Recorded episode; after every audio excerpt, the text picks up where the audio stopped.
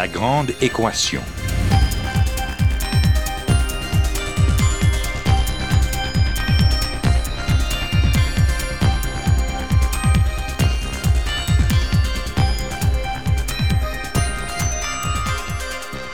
Ici Normand Mousseau, bienvenue à La Grande Équation, votre rendez-vous hebdomadaire avec la science. Cette semaine, des robots, des hommes.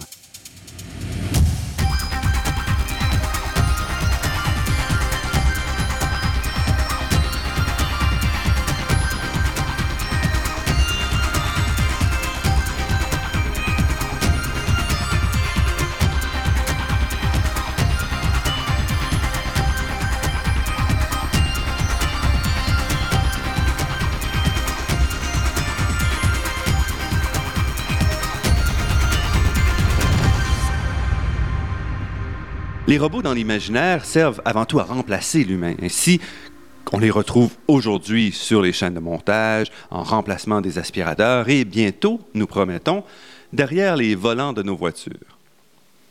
Pour certains chercheurs, toutefois, les robots pourraient avoir un nouveau rôle, qui est celui d'aider des personnes ayant souffert d'un accident vasculaire cérébral, de d'aider ces personnes à retrouver le contrôle de leurs mouvements. Il s'agirait alors pour le robot de redonner à l'humain toutes ses capacités plutôt que de le remplacer simplement. Si cette nouvelle activité robotique est facile à énoncer, en fait, sa mise en place exige des efforts considérables de la part d'équipes multidisciplinaires qui nous forcent à revoir en fait toutes sortes de protocoles, de mesures, de façons de faire pour permettre justement aux gens ayant souffert des, AVC de retrouver l'indépendance totale. Et pour nous parler de ce qui se cache derrière ce défi, je reçois aujourd'hui Agnès Roby-Bramy, médecin, directrice de recherche à l'INSERM et membre de l'Institut des systèmes intelligents et de robotique de l'Université Pierre et Marie Curie. Nous la rencontrons dans les bureaux de l'Université Pierre et Marie Curie à Paris.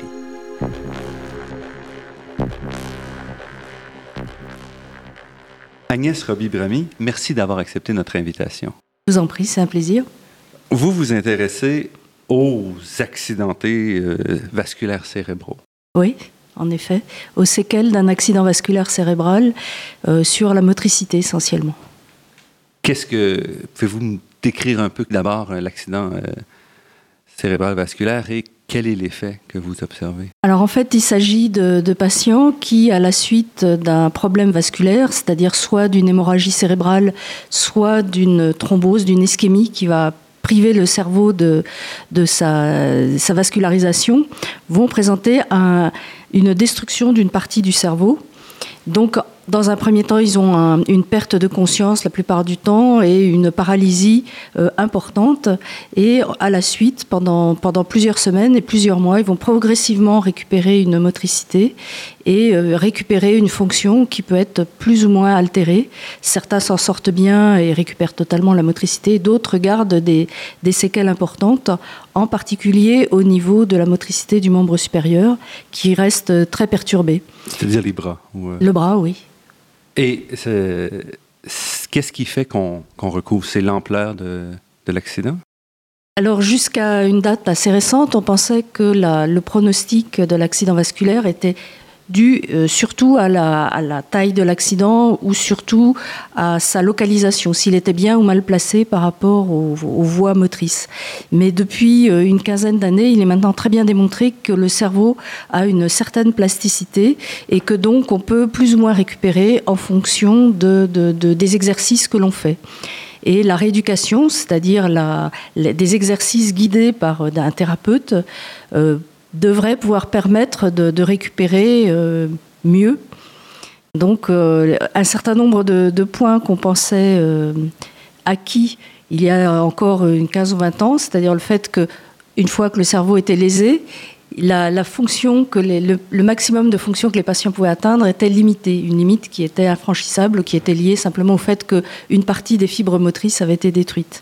Mais actuellement, euh, c'est controversé. Il est possible que un, des exercices euh, prolongés permettent toujours un petit peu plus d'amélioration de, de la fonction. Mais ça, ça implique un changement fondamental de notre compréhension du fonctionnement et de l'évolution du cerveau au cours de la vie. Parce que pendant Exactement. longtemps, on pensait que vers 7 ans, 8 ans, euh, le cerveau était plus ou moins figé et qu'après ça, on devait vivre avec ce qu'on avait là. Non, non, oui, maintenant on sait que le cerveau est très plastique, que les, les aires cérébrales se remodèlent en permanence en fonction de, de notre histoire sensorimotrice, en fait, de ce qu'on fait, de, de la façon dont on s'exerce, peut-être des métiers ou des sports qu'on a fait.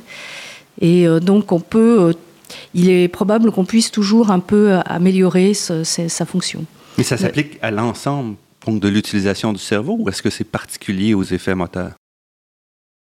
C'est surtout évident au niveau moteur. On peut aussi euh, euh, parler au niveau du langage également d'une plasticité, d'une certaine possibilité de récupération.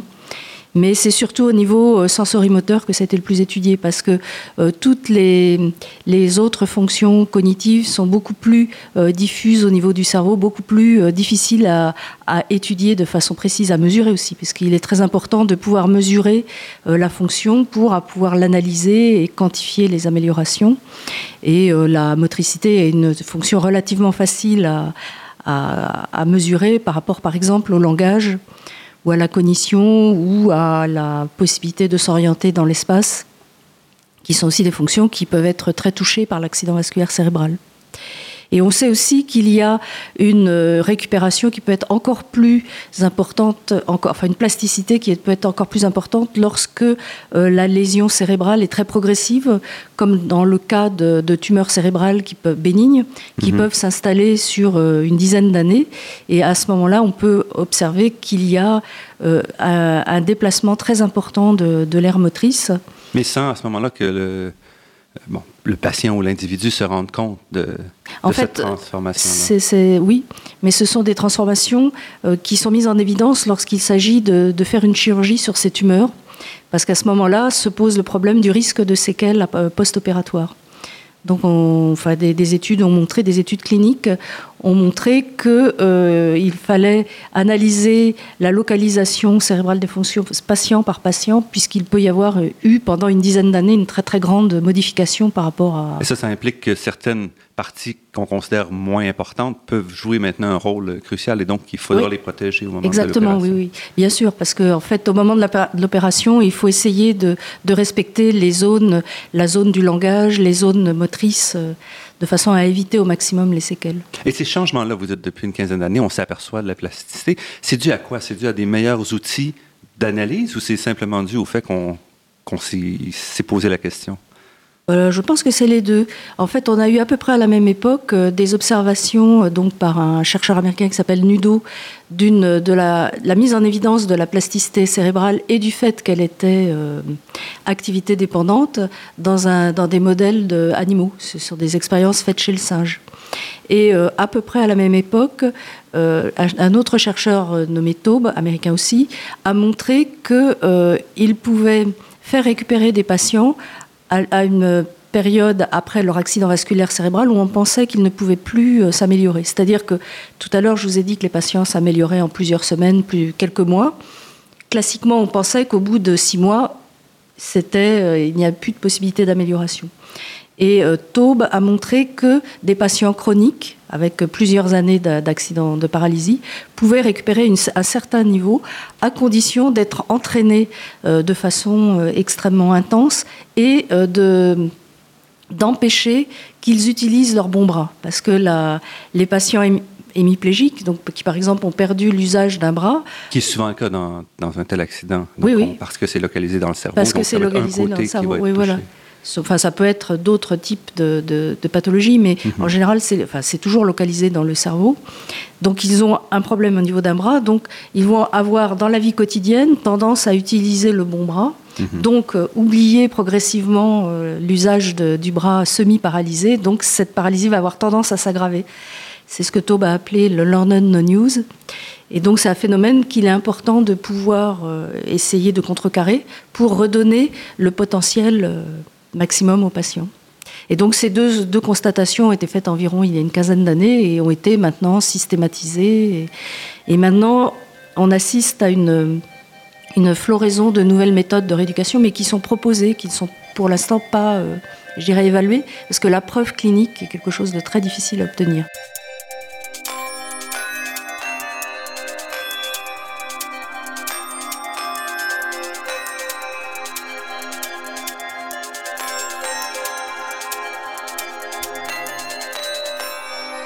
Ici Normand Mousseau, vous êtes à La Grande Équation sur les ondes de Radio Ville-Marie et nous sommes en compagnie d'Agnès Roby-Bramy, médecin, euh, directrice de recherche à l'INSERM et qui travaille sur, nous avons parlé donc euh, de neurologie, mais qui travaille aussi dans un laboratoire de robotique.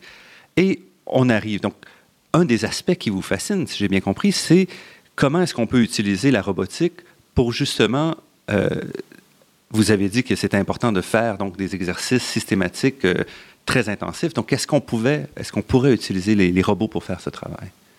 Alors, en effet, les robots euh, ouvrent des perspectives euh, vraiment intéressantes pour la rééducation parce qu'ils permettent, euh, d'abord, il y a un effet quantitatif. Ils permettent de, de faire beaucoup plus d'exercices qu'on ne le ferait soit spontanément, soit même avec un, physiothérapeute, un kiné, qui va guider un certain nombre de, mouvements.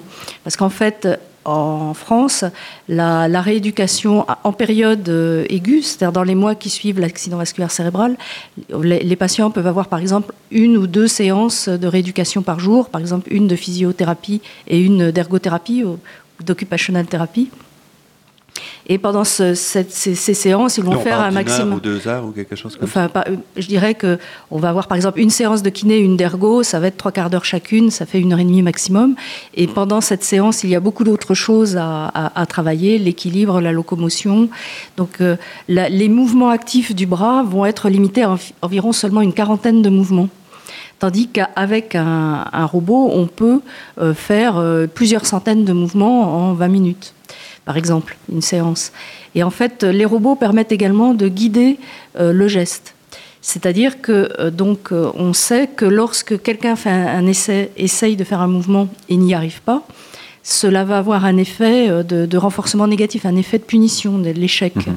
Tandis que les robots permettent de guider le mouvement, et si le patient n'y arrive pas, le robot va continuer, prendre le relais et continuer le mouvement. Parce qu'un mouvement, c'est compliqué. C'est très compliqué un mouvement un mouvement, en fait, euh, le fait de déplacer sa main pour aller prendre un objet paraît tellement facile et évident euh, à la plupart d'entre nous qu'on oublie qu'il s'agit d'une fonction très très complexe. Et ce sont justement les roboticiens qui ont mis en évidence, en essayant de faire copier par des robots euh, des gestes simples, ont mis en évidence la complexité de, ce que représentait le fait de coordonner toutes les articulations pour euh, déplacer la main d'un point à l'autre. Parce qu'on a l'épaule, le, coude, on a... On a l'épaule, le coude, le bras est redondant, c'est-à-dire qu'en mhm. fait, on a, euh, pour chaque geste, par exemple, pour chaque déplacement de la main d'un point à l'autre, on a une infinité de, de, choix, de coordination, d'assemblage des mouvements du coude, de l'épaule, etc. Et c'est un peu la difficulté pour quelqu'un qui est paralysé, c'est d'arriver à reconstruire un chemin qui est physiologiquement euh, facile ou, si on veut, confortable et qui, qui amène au bon, exactement, oui. Puisque les, les, patients ont une diminution de, de, la force, mais ils ont surtout une diminution de la coordination. Ils ont perdu aussi, par exemple, la, le, les mouvements fins des doigts. Et ils ont une perte de ce qu'on appelle la synergie, c'est-à-dire des, des, la coordination naturelle des, des rotations synchrones dans l'épaule et le coude. Mais euh, d'un autre côté, ils peuvent aussi avoir, le, puisque le... Donc synchrone, ça veut dire que quand on déplace le bras, on ne se pose pas de questions. On, bouge et à la fois le coude, l'épaule... Le coude et l'épaule tournent en même temps, oui, oui. Et ça, c'est, il faut penser, donc quelqu'un qui est paralysé, il faut qu'il pense à chaque articulation individuellement Non, c'est plutôt, je dirais que la, les aires cérébrales du, cortex, c'est-à-dire les aires les plus évoluées, étant détruites, on peut avoir des, des, des en fait des synergies anormales qui sont libérées par des, zones euh, inférieures au niveau du système nerveux central. C'est-à-dire, par exemple, au niveau du tronc cérébral ou au niveau de la moelle épinière, on peut avoir des, synergies anormales, c'est-à-dire des couplages anormaux. C'est-à-dire, si le patient fait un effort, il va avoir un mouvement stéréotypé euh, qui va, euh, en fait, remplacer la coordination fine et bien adaptable normale. Et la difficulté, c'est d'éviter que le patient tombe et renforce ces mouvements stéréotypés. Voilà, c'est ça. Et quand un, quand un physiothérapeute fait le travail, qu'est-ce qu'il fait? Alors un physiothérapeute va euh, d'une alors il va d'une part essayer d'empêcher ces coordinations anormales en plaçant le patient dans des dans des situations posturales euh, précises et ensuite il va l'encourager à faire des mouvements euh, analytiques précis et le motiver et soutenir physiquement son bras Et donc, le fait de, de, soustraire la pesanteur peut permettre de faciliter les mouvements volontaires. Et il va aussi guider un peu, j'imagine. Guider, bien sûr, oui.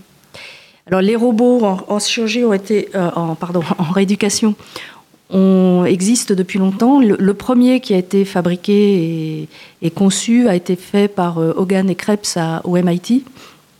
C'est un robot plan, c'est-à-dire que c'est un robot euh, qui, qui peut bouger avec une poignée, qui peut bouger dans un plan, comme euh, dans un plan d'une table. Mhm. Et donc on peut rééduquer, le robot tient la main et permet de faire des mouvements de l'épaule et du coude. Mais toujours à, plat. Toujours à plat. Et donc maintenant, enfin, au, laboratoire, nous travaillons sur un robot qui permettrait euh, qui aurait une forme d'exosquelette, donc qui permettrait de s'affranchir du plan et de faire des mouvements euh, dans l'espace en guidant euh, directement l'épaule et le coude.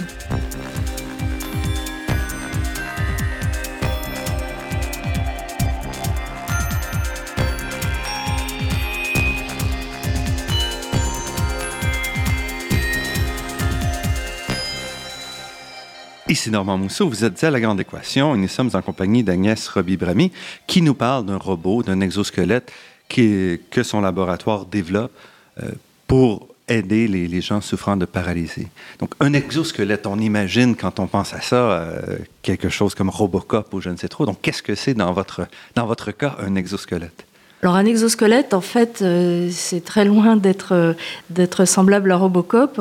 Un exosquelette, c'est un, robot qui a euh, à peu près la forme d'un bras humain, c'est-à-dire qu'il a une épaule avec 3 degrés de liberté, c'est-à-dire trois types de rotation différentes, et un coude, ce qui lui donne 4 degrés de liberté, et qui permet donc de, pouvoir guider le bras dans l'espace, c'est-à-dire 3 degrés de liberté, mais également en coordination. C'est-à-dire qu'on va attacher ce, bras-là au bras du patient euh, à l'extérieur. Oui. Et c'est ce bras-là qui va donc guider ou aider. Euh. Exactement. Alors le bras, la, mécanique du bras a été fabriquée par, euh, par le CEA et il est très innovant au niveau d'un moteur. Enfin, dont je ne pourrais pas rentrer tellement dans les détails, mais il est particulier parce qu'il est réversible, c'est-à-dire que mécaniquement, il, y a, il a un contact très souple avec l'humain. C'est-à-dire que si l'humain pousse, même le robot euh, non, motorisé, enfin non, euh, si les moteurs ne sont pas en fonction, la structure du, du, robot est souple. Ce qui est très important. d'avoir un contact. force, donc euh, Il faut que le robot soit suffisamment compliant, suffisamment souple. Alors on a, mes collègues ont également travaillé sur la façon d'attacher le bras du robot et le bras humain, parce que vu que le bras humain et le bras de robot ont des structures différentes, si la tâche était très serrée, on pourrait avoir ce qu'on appelle un isostatisme, c'est-à-dire finalement un blocage. Et donc, ils ont travaillé sur des fixations qui permettent de libérer certains degrés de liberté euh, non contrôlés, de façon à éviter les, les forces, euh, les couples qui risqueraient d'être euh, de, gêner le, bras, de s'appliquer de, façon non désirée au bras, de tordre. Et quel est le rôle? Le rôle, c'est de remplacer le, bras, le, mouvement du patient? Non, non, le, rôle n'est pas du tout de remplacer le bras du patient. Alors, c'est un robot sur lequel on travaille, mais il a, pour l'instant, il n'y a pas d'essais cliniques qui ont montré sa supériorité par rapport à, enfin, au robot plan ou même par rapport à, l'entraînement euh, clinique euh, habituel. Mhm. Donc, ce sont des projets. Mais, mais quand même, l'idée, c'est de dire, on attache donc le bras du patient au, à cet exosquelette et on va faire faire les exercices. Mais quel va être le rôle à ce moment-là du bras, de l'exosquelette dans les exercices? L'exercice, en fait, l'idée, c'est d'avoir un objet qui permet de rééduquer spécifiquement la, la coordination épaule-coude du bras parce qu'on sait que donc les patients ont un problème spécifique de cette coordination, qu'ils pourraient, alors c'est une hypothèse mais qui n'est pas prouvée, qu'ils pourraient en travaillant cette coordination l'améliorer. Mais ce que nous nous proposons de faire dans, les années qui viennent, c'est de tester si le fait de faire répéter un mouvement plus correct permet aux patients de le garder. Ce n'est pas du tout euh, garanti parce qu'on pourrait euh, à l'inverse, faire l'hypothèse que si on imprime des petites erreurs en demandant aux patients de les corriger, on va être plus efficace. Mhm. C'est-à-dire, soit euh, la répétition du mouvement, on peut espérer qu'elle va s'imprimer quelque part mhm. euh, dans, le contrôle du mouvement, soit au contraire faire des exercices qui challenge, la, enfin, qui, mhm. qui impose aux patients de tenter de corriger cette coordination. Donc on, a deux voies qui sont très différentes et que l'on va d'abord tester, Chez, des, chez des sujets valides, mhm. voir s'ils peuvent apprendre à, corriger une trajectoire euh, articulaire différente de, de celle que le, robot peut leur imposer. Donc pour le moment, ce que vous faites, c'est que vous mettez le, bras sur le patient, l'exosquelette, et ensuite vous demandez à un physio de faire faire des exercices pour entraîner le bras à comprendre un peu les, bons mouvements pour le patient particulier. Exactement ça, oui. En fait, nous travaillons, euh, bon, je, suis médecin de formation, mais je, n'exerce pas, puisque je suis chercheur INSERM, mais on travaille en liaison très étroite avec des services de rééducation et euh, en particulier des physiothérapeutes. Et une fois que le bras a appris, quel va être son rôle dans les exercices? Qu'est-ce qu'il va faire le bras robotique? Alors, le bras robotique, nous avons, enfin, nous avons conçu des, systèmes de commande qui permettent donc de, corriger la façon dont le mouvement est fait, la qualité du mouvement, mais c'est quand même le patient qui fait l'effort d'aller d'un point à l'autre. Les corrections sont donc un peu euh, des pressions, des forces. Des pressions, oui, voilà, des pressions qui mmh. vont se s'exercer au niveau des articulations. Parce qu'il existe d'autres exosquelettes euh, qui, sont la plupart dans, le, dans les laboratoires. Un qui, qui a été déjà commercialisé, mais les modes de commande de ces exosquelettes en général sont euh, sur une trajectoire articulaire qui est préétablie, euh, programmée, tandis que ce que nous voulons faire, c'est au contraire faire varier euh, la, viscosité, c'est-à-dire en fait le frein sur des, articulations de façon à réduire les, rotations non désirées et favoriser les rotations que l'on veut. Euh, Donc déjà, vous, vous, allez vers un aspect où il y a plus de liberté dans le patient. Oui, oui, oui, oui. Le, but, c'est de laisser sa liberté au patient. En fait, c'est de, mimer un petit peu ce que fait un physio avec, euh, avec le patient, c'est-à-dire de le guider le bras, de l'encourager, mais pas de lui faire de lui faire faire le mouvement alors que le patient est passif. Et tout ça, c'est assez facile à raconter, mais développer un tel, euh, un tel bras, ça implique des équipes d'ingénieurs, d'informaticiens, médecins, etc. Oui, oui, il faut une très grande coordination entre des équipes d'ingénieurs, des équipes de médecins et des équipes aussi de, physiologistes, c'est-à-dire des, chercheurs qui connaissent la physiologie du mouvement, c'est-à-dire la façon dont le, ce, ce, dont on parlait tout à l'heure, c'est-à-dire la, la façon dont le cerveau contrôle le mouvement humain. Et ça fait combien, combien d'années, depuis combien d'années vous travaillez sur ce projet? Euh, sur l'exosquelette, cela fait, je crois, cinq ans, mais de travailler sur la récupération de, de, la fonction du bras chez les patients hémiparétiques, mhm. cela fait une quinzaine d'années. Et j'ai travaillé beaucoup avec une de mes collègues à Montréal. Enfin, j'ai passé plusieurs, euh, plusieurs mois à Montréal pendant une certaine période. Et euh, nous avons travaillé sur un autre mode de, thérapie. Enfin, c'est le professeur Mindy Levin de, de l'université de McGill actuellement, mais à l'époque c'était l'université de Montréal. Et nous, nous avons montré que, en fait, les patients hémiparétiques utilisent une compensation, c'est-à-dire que lorsqu'ils veulent prendre un objet posé en face d'eux, ils vont utiliser une flexion du tronc excessive c'est-à-dire, en fait, ils vont remplacer la coordination épaule-coude qui est défaillante par un mouvement du tronc. Et de la même façon que euh, le fait d'utiliser le mauvais bras, le bon bras pour remplacer l'usage du mauvais bras peut euh, entraîner une négligence de, la motricité, mhm. le fait d'utiliser trop le tronc euh, peut entraîner Enfin, le fait d'utiliser des, trop les compensations peut entraîner une négligence de, de l'usage de... Sans compter le fait qu'il peut y avoir des problèmes physiologiques d'avoir des faux mouvements dans les autres parties du corps pour compenser. Oui, oui, bien sûr. Et puis, euh, donc, comment est-ce que les, les, patients reçoivent ça quand on les installe sur le bras? Pour eux, c'est quelque chose... Euh, par rapport, par exemple, aux physiothérapeutes hein? euh, Par rapport à l'exosquelette, alors on a fait des expériences pour l'instant qui sont très limitées avec des patients. On a, on a juste fait, montrer une preuve, une preuve de concept, en fait, c'est-à-dire le fait que ce qu'on avait fait avec des, sujets valides était applicable avec des patients. Donc en fait, on l'a, les patients ont très bien reçu, mais c'était des patients volontaires qui, qui savaient qu'ils rentraient dans, un, dans, un, dans une expérience de recherche. Et on, enfin, c'était une expérience qui était très limitée dans le temps, une demi-heure, bon, pour leur, ce qui a permis de montrer que c'était faisable. Mmh. Mais euh, on n'est pas du tout entré dans un contexte d'essai clinique. quand il s'agit de robots, les robots qui existent, qui sont commerciaux actuellement, c'est-à-dire le robot du, MIT maintenant est commercialisé sous le nom de InMotion, mhm. on a également un système robotique qui est en évaluation en France et qui est en fait qui n'est pas motorisé. Il s'agit de systèmes de ressorts qui permettent de tenir, de, lutter contre la pesanteur du bras. Hmm. Et le patient fait des jeux, des jeux euh, comme des jeux informatiques. Hmm. Et euh, c'est en général très bien reçu par les patients. Et les, médecins rééducateurs et les, les, physios, en fait, ou les, les ergos aussi, utilisent ce type de technique de façon complémentaire, puisqu'on sait qu'il est important de faire plus d'exercices. Donc en fait, il l'utilise non pas à la place de la séance de rééducation, mais en plus. D'accord. Restez avec nous, notre entretien avec Agnès Roby-Bramy se poursuit après cette pause.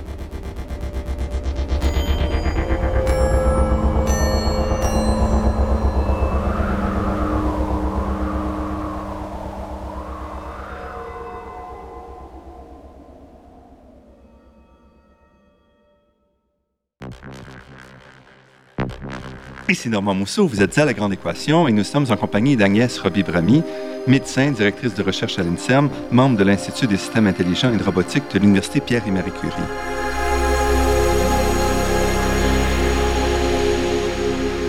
Agnès Roby-Bramy, qu'est-ce qui vous a amené à vous, à vous intéresser à cette question-là?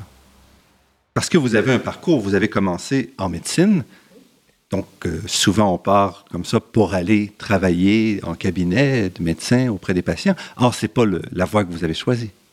Alors, en fait, j'ai été, à la fin de mes études de médecine, j'ai fait un, internat. Donc, en France, pendant, il s'agit de faire euh, huit stages hospitaliers de, de six mois. Et j'ai fait des stages assez variés dans différentes situations. Et euh, en fait, je me suis rendu compte que ce qui m'intéressait, c'était de comprendre la façon dont le, corps fonctionnait, euh, et euh, plus que l'activité clinique quotidienne. Donc, j'ai pris une année de disponibilité pendant mon internat pour faire commencer une, une thèse de physiologie que j'ai terminée pendant la fin de mon internat et j'ai eu la chance de rentrer à l'INSERM à la suite de mon internat pour me diriger vers la recherche. Et la, santé, ça vous intéressait depuis, depuis longtemps? Vous, allez, vous vouliez toujours être médecin ou euh? ah, oui, oui, oui, oui, oui, je m'intéressais à la façon. Mais euh, quand je regarde a posteriori, enfin, quand j'essaye de m'interroger sur mes motivations au départ, je mhm. pense que j'étais toujours été très motivée par la, la, question comment, comment cela fonctionne, comment marche-t-on, comment euh, bouge-t-on, qu'est-ce qui se passe quand tous nos organes fonctionnent ensemble. Et je crois que c'est euh, quelque chose qui me, motive, mais également bon, les applications cliniques, parce que j'ai fait médecine pour aider les gens qui ont des problèmes de santé. J'ai été. Euh, j'ai fait d'abord de l'électrophysiologie, c'est-à-dire les enregistrements de l'activité électrique des muscles et des stimulations électriques pour essayer de comprendre toujours comment le cerveau commande les muscles.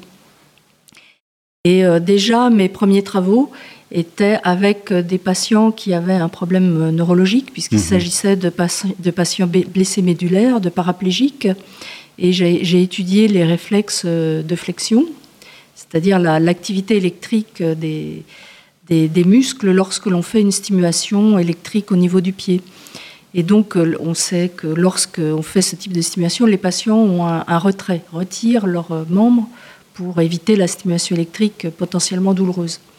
Mais euh, le travail que l'on avait fait à l'époque avec le professeur Bussel à Garches a montré que chez les patients paraplégiques, contrairement aux sujets valides, ces, réflexes qui sont très exagérés, qui peuvent être très invalidants, entraîner des contractures, etc., sont pas liés à la nociception, c'est-à-dire à la douleur, mais sont liés à la, locomotion. En fait, ce sont des traces d'une activité spinale automatique euh, de marche.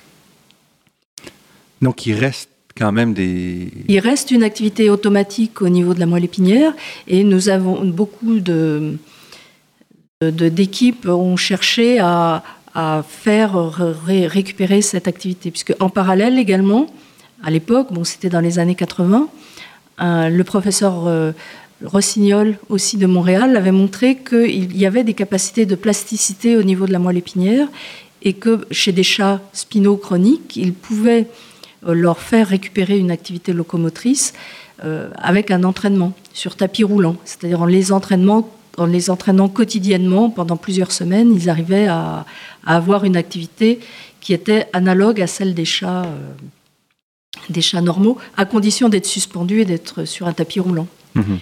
Et donc, ce sont ces observations qui ont conduit aussi au développement d'une autre famille de robots, c'est-à-dire des robots qui, vont euh, essayer de copier, de, faire récupérer la locomotion humaine. Parce que, mais pour arriver, si on veut, euh, à ces robots, il faut aussi évaluer. Oui. Et ce que, ce que j'ai découvert en lisant un peu vos articles, c'est qu'en fait, on s'est très peu posé de questions jusqu'à présent sur l'évaluation vraiment de la remise en, en forme des... Euh, si, enfin, on, se pose beaucoup de questions. Le problème, c'est qu'il est très difficile d'avoir des preuves, puisqu'il faut euh, en fait des preuves, des preuves statistiques. Si on, compare avec, par exemple, l'efficacité d'un médicament, mhm. il faut montrer que le médicament est plus efficace, soit qu'un placebo, c'est-à-dire un, du sucre, une pilule de sucre, mhm. soit du médicament de référence.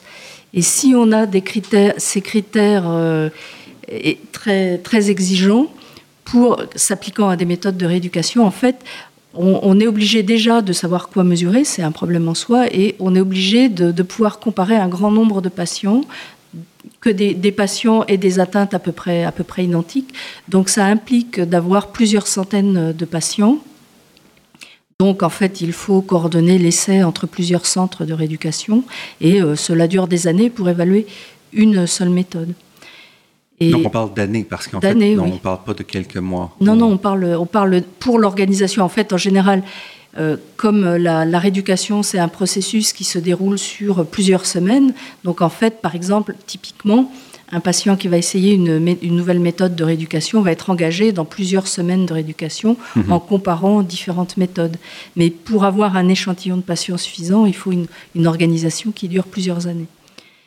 Et donc, euh, il y a très peu de méthodes de rééducation qui ont été validées euh, avec des critères qui passent euh, ces, critères d'évidence, comme on dit. Mais il faut aussi, donc, vous êtes quand même impliqué dans la, la définition même de critères de, mesures pour dire quand est-ce qu'on peut, comment est-ce qu'on va mesurer, quantifier le, gain. C'est très difficile de, quantifier le gain parce qu'on peut quantifier le gain à différents niveaux. C'est en fait dans le domaine du handicap, on parle de modèles qui ont été décrits euh, au départ par les sciences sociales. C'est-à-dire le handicap va porter sur la participation de la personne dans la, la société.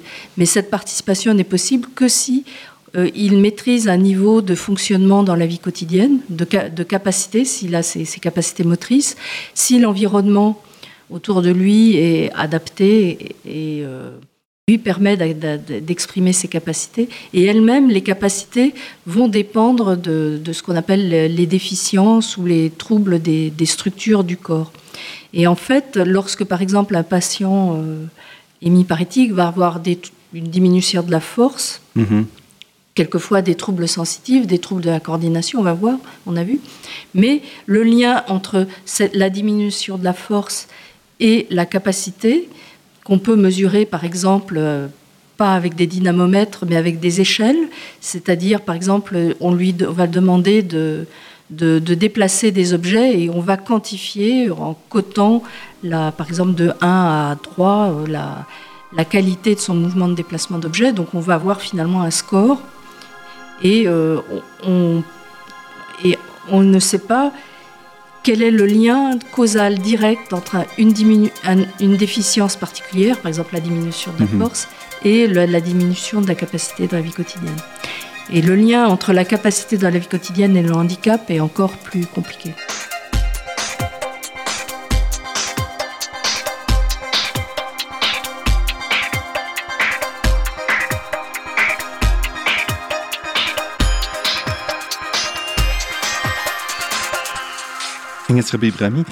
On imaginerait quand même qu'au niveau des physiothérapeutes, on ait déjà mis en place des tests pour que le physio puisse suivre l'évolution d'un patient. Donc, pourquoi est-ce que ces tests-là ne sont pas directement euh, portable au genre d'études qui vous intéressent? Ah si, si, les, ce, ce, sont ces tests qui sont utilisés. Simplement, euh, les, les, tests donnent un, un score et je crois euh, très, très profondément qu'il est important d'aller plus, plus finement dans la description et d'avoir une description quantitative de la motricité avec des mesures euh, bon, de, capture du mouvement qui permettent de, mesurer les déplacements. On peut associer ces, ces mesures de capture du mouvement à des mesures de type électrophysiologique, de l'électromyographie, des techniques de d'imagerie cérébrale, mais je pense qu'il est important de savoir patient par patient comment il fonctionne dans un certain type de mouvement et que le score euh, d'efficacité finalement ne suffit pas.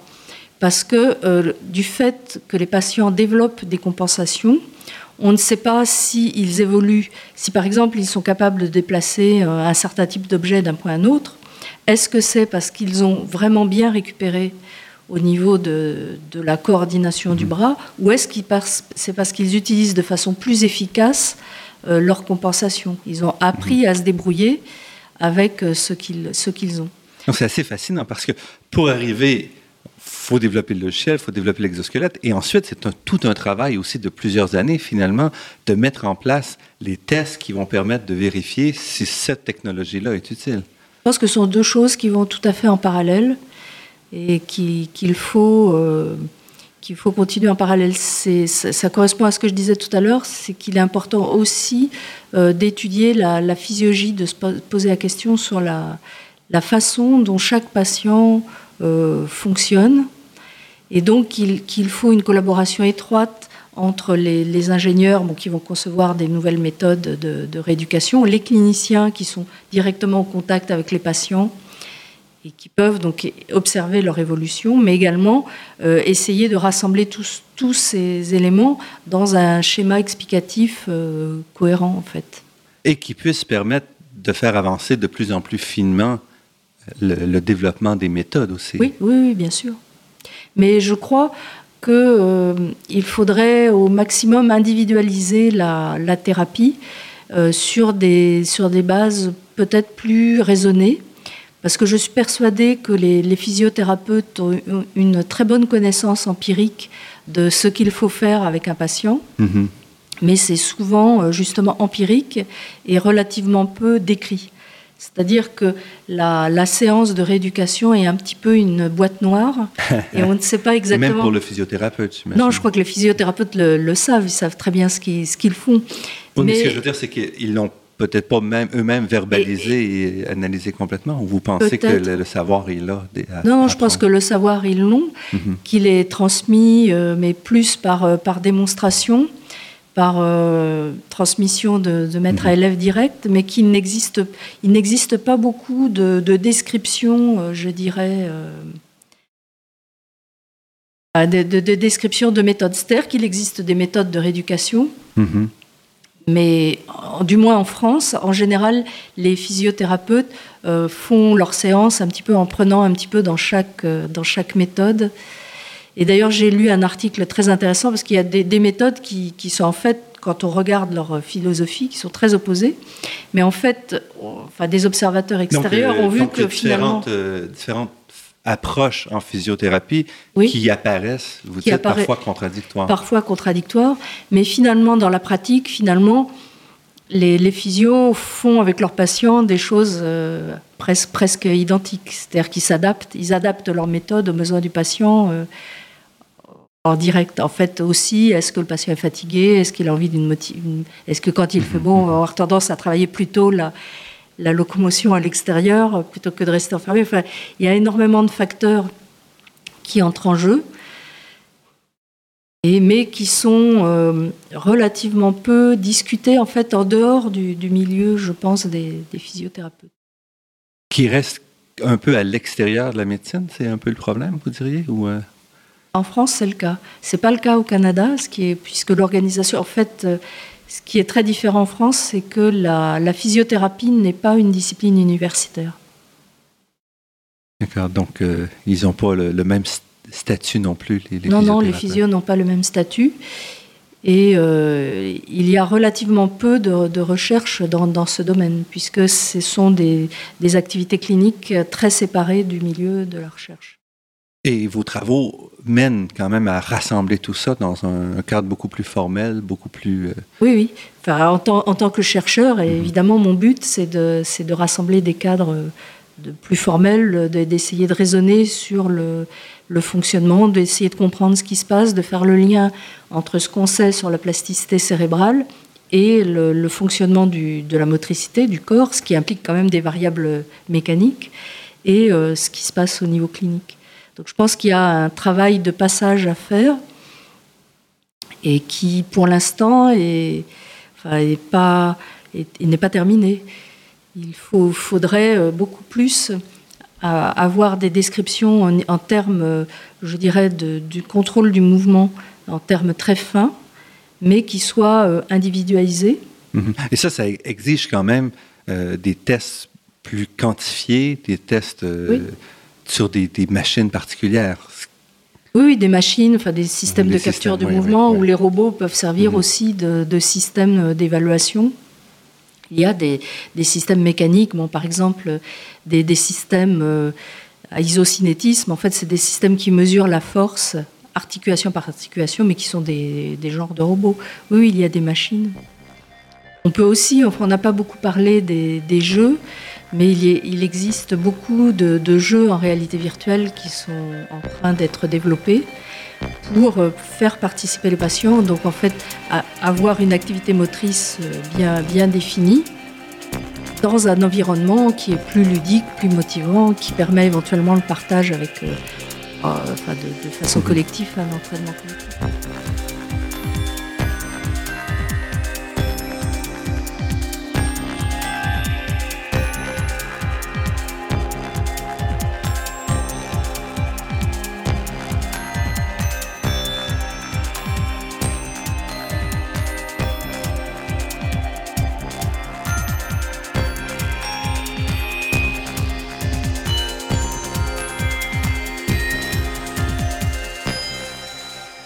Ici Normand Mousseau, vous êtes à La Grande Équation et nous sommes en compagnie d'Agnès Roby-Bramy qui nous parle donc de ses travaux en rééducation. Est-ce qu'on doit s'attendre vraiment à une révolution dans le, dans le secteur de la rééducation au cours de, la prochaine décennie?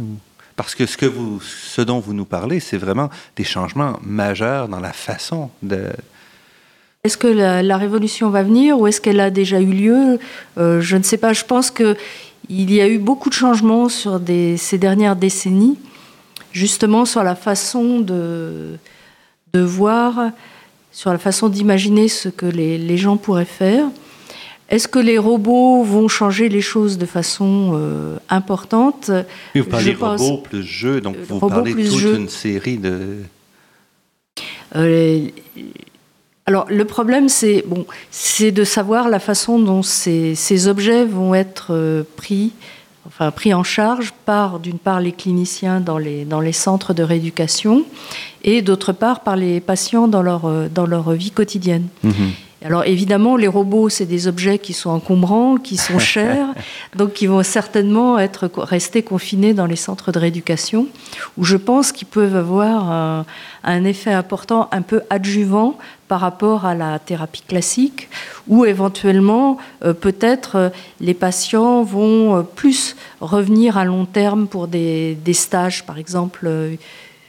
Une, semaine par mmh. an pour revenir s'entraîner un peu comme dans un, un gymnase ou une cure. Alors par contre, euh, je pense que la, ce qui risque de se passer, c'est plus les, au niveau des jeux, ce qu'on appelle les jeux intelligents, c'est-à-dire en fait euh, des, des, jeux, des jeux vidéo avec éventuellement un petit support mécanique euh, qui vont, mais beaucoup plus léger qu'un robot et qui pourraient à ce moment-là être beaucoup plus intégrés dans la vie quotidienne, à domicile, euh, chez des patients, avec éventuellement des liens avec les physios par Internet. Je pense beaucoup plus que c'est cette voie-là qui va se développer que la voie de la robotique qui est quand même beaucoup. Et à mon avis, sera, restera relativement limitée. Et, et tout l'aspect de quantification que vous faites, qui est aussi essentiel pour mettre au point et pour cibler les bons problèmes. Oui, oui, mais je suis persuadée que les deux vont vraiment de pair. Là, on travaille aussi au laboratoire avec, un, avec des objets qui ont été mis au point par euh, des collègues, Étienne Burdet à, à l'Imperial College de Londres, et qui sont des, des, objets instrumentés avec des capteurs qui permettent de mesurer en partie la fonction du, membre supérieur et euh, d'être aussi être utilisés en, en rééducation, parce qu'ils permettent de renvoyer des informations. Parce que l'aspect euh, renvoi d'informations est extrêmement crucial pour l'apprentissage moteur. Quand on fait un mouvement, euh, il est important d'avoir des, informations en retour pour savoir ce que l'on fait. Et plus le mouvement est difficile, plus c'est important.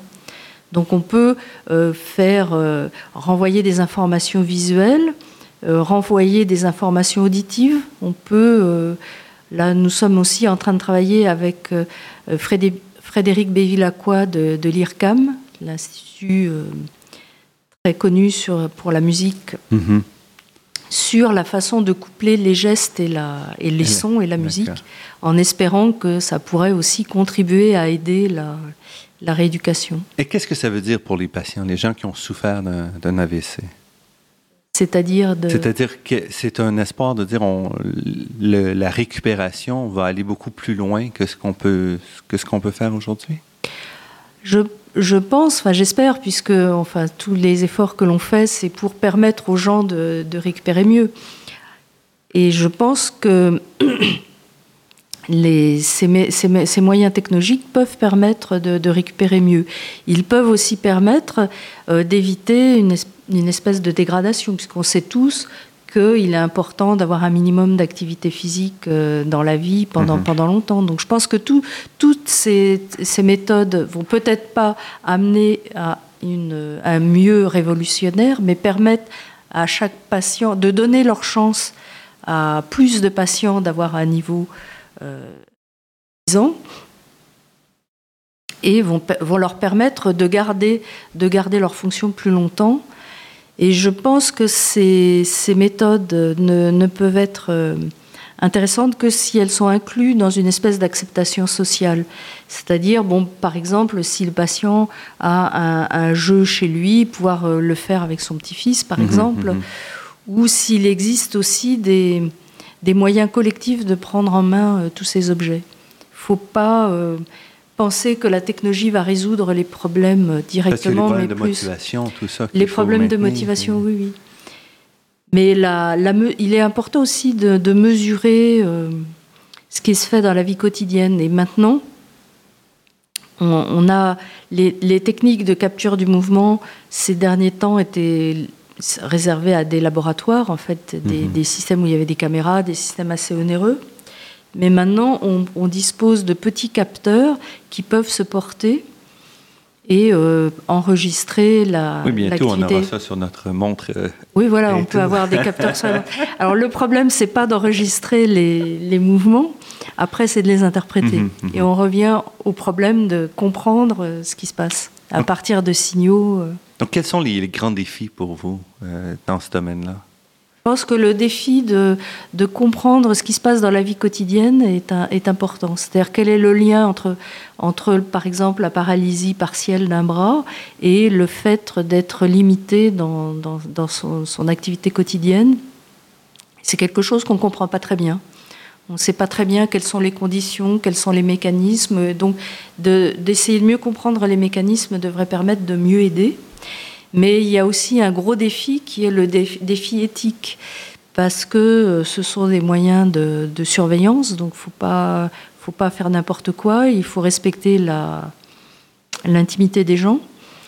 Et donc, euh, je crois que c'est un, des défis, ça va être de, comprendre la vie quotidienne mais euh, tout en restant très respectueux de l'intimité des gens. Et pour vous, donc, les, prochaines années, ça représente quoi? Vos efforts vont surtout dans le développement des, tests quantitatifs ou? Oui, des tests quantitatifs qui, euh, je l'espère, vont déboucher sur des méthodes qui, vont, être utilisées. Par exemple, bon, pour l'instant, je, travaille sur trois voies l'exosquelette, le couplage sonore, qui est pour l'instant très, très embryonnaire, ce qu'on a fait, et puis des, objets interactifs, les interactions avec des objets euh, qui permettraient de rendre des sons. Mais ça, c'est un projet euh, que je fais en collaboration. Mais par exemple, ce que l'on a fait avec Mindy Levin, donc de mettre en évidence que le fait de bloquer les compensations du tronc pouvait aider, mhm. euh, vient d'avoir euh, une, confirmation, une étude a montré que ça pouvait avoir un petit effet. Donc l'effet est relativement petit, mais il est quand même statistiquement prouvé et présent. Donc euh, c'est une méthode, je dirais, ce qui est intéressant, c'est de voir que si chez un patient, chez une personne donnée, on voit qu'elle a une tendance à utiliser ces compensations, le fait de dire bon ben on va bloquer ou pas mhm. ces compensations pendant les exercices, ça peut permettre de justement de d'indiquer une certaine forme d'exercice, donc d'améliorer la prise en charge clinique de cette personne. Agnès Roby-Bramy, directrice de recherche à l'INSERM, membre de l'Institut des systèmes intelligents et de robotique de l'Université Pierre et Marie Curie. Je vous remercie beaucoup pour cette entrevue. Merci beaucoup de, votre, de, de m'avoir invité. Je suis tout à fait contente de cette euh, interview. Merci. Un plaisir.